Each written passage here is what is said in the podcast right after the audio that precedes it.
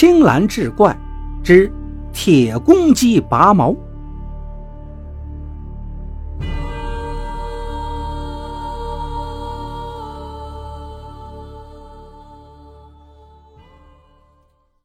书接上文，大牛擦了擦眼泪，一仰脖喝了一口啤酒，接着大牛解释道：“他老家就是牛洼村的，前段时间接连下雨，牛洼村地势较低，待收割的大麦都给泡了。好不容易等天晴了，大麦有好多都出芽了，结果其他粮贩子要么是不收，要么就把价格压得很低。”最后，乡亲们找到了大牛。阿亮听得一头雾水。我又没说不收你的大麦，只不过是价格低一点而已嘛。大牛却看了阿亮一眼，没说话，然后从口袋里掏出一张纸，上面密密麻麻写满了字。阿亮接过来一看呢，是一张收购单。每个人名字后面都记着收购了多少大麦。大牛说道：“阿亮，你要是按三等价钱收，他们今年就赔了，因为今年人工、化肥、农药都涨价了。即使按一等价钱收，他们也仅仅是保个本儿。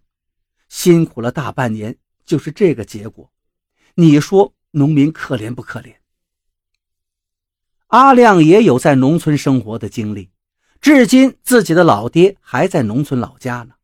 他知道农民的疾苦。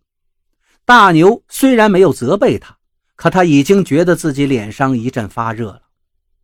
阿亮正要说话，只听大牛继续说道：“阿亮啊，我知道别人背后说我是铁公鸡，我不是不懂人情。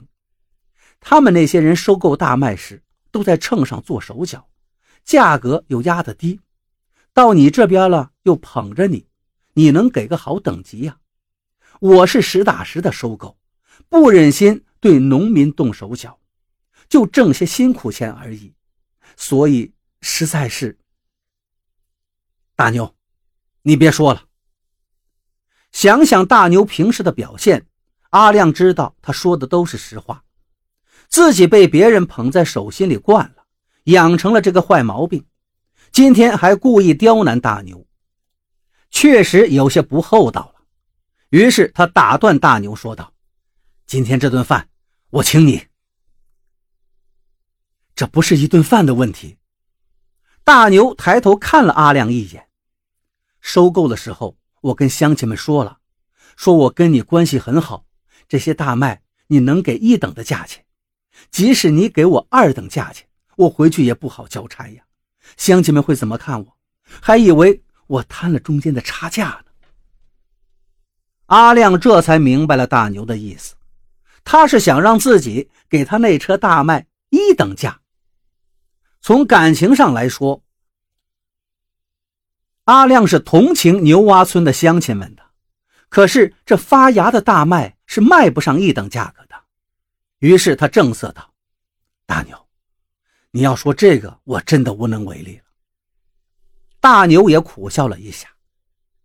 哎，其实呀，那些人他们都蒙你，跟你混久了，他们知道你最爱检验车上哪些位置的麻袋，他们就在那个地方放上几袋子好的大麦。其实他们收的麦子跟我的差不多，可是你都给他们评上了一等啊。大牛说的情况是真实存在的，但是阿亮当时没有检查出来，过后也不能再追究了，所以他仍然摇头道：“大牛，这真不行啊。”大牛眼巴巴地看着他道：“一点都不能通融吗？大牛，你这你这不是为难我吗？”阿亮猛喝了一口啤酒道：“你看呀。”每个人都有自己的能力范围，比如说你吧，你最多只能喝八瓶啤酒，你要是喝十瓶，肯定就醉了，因为这超出你的能力范围了，明白不？大牛看了一眼手中的啤酒瓶，眼睛突然一亮。阿亮，那假如我使使劲能喝十瓶呢。别开玩笑了，这样，你今天要是真能喝十瓶啤酒而不醉，我就给你破一次例，评上一等。阿亮知道大牛最多只能喝八瓶，索性跟他打个赌。大牛一听是眉开眼笑，抓起酒瓶就喝了起来，一瓶两瓶，他喝一瓶，阿亮给他开一瓶。渐渐的，阿亮的眼睛越瞪越大了。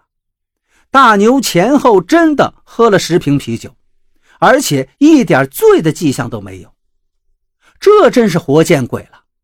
阿亮瞪大眼睛问道：“大牛，你以前是不是在骗我？”“没有啊，我以前的确只能喝八瓶。”大牛微微一笑，指着啤酒瓶道：“可是呢，以前这酒是六百毫升一瓶，现在你们给改成五百毫升一瓶了，十瓶加起来也只比八瓶多一点而已。”阿亮听完愣住了。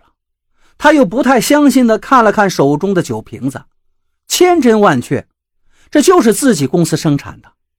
可是公司什么时候把啤酒瓶改小了，他还真没留意。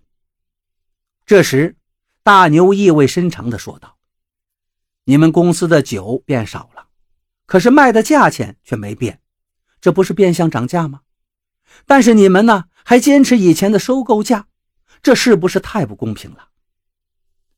愿赌服输，阿亮给大牛那车大麦按一等价格收购了。原本想拔一次铁公鸡的毛，谁知道却拔了自己的。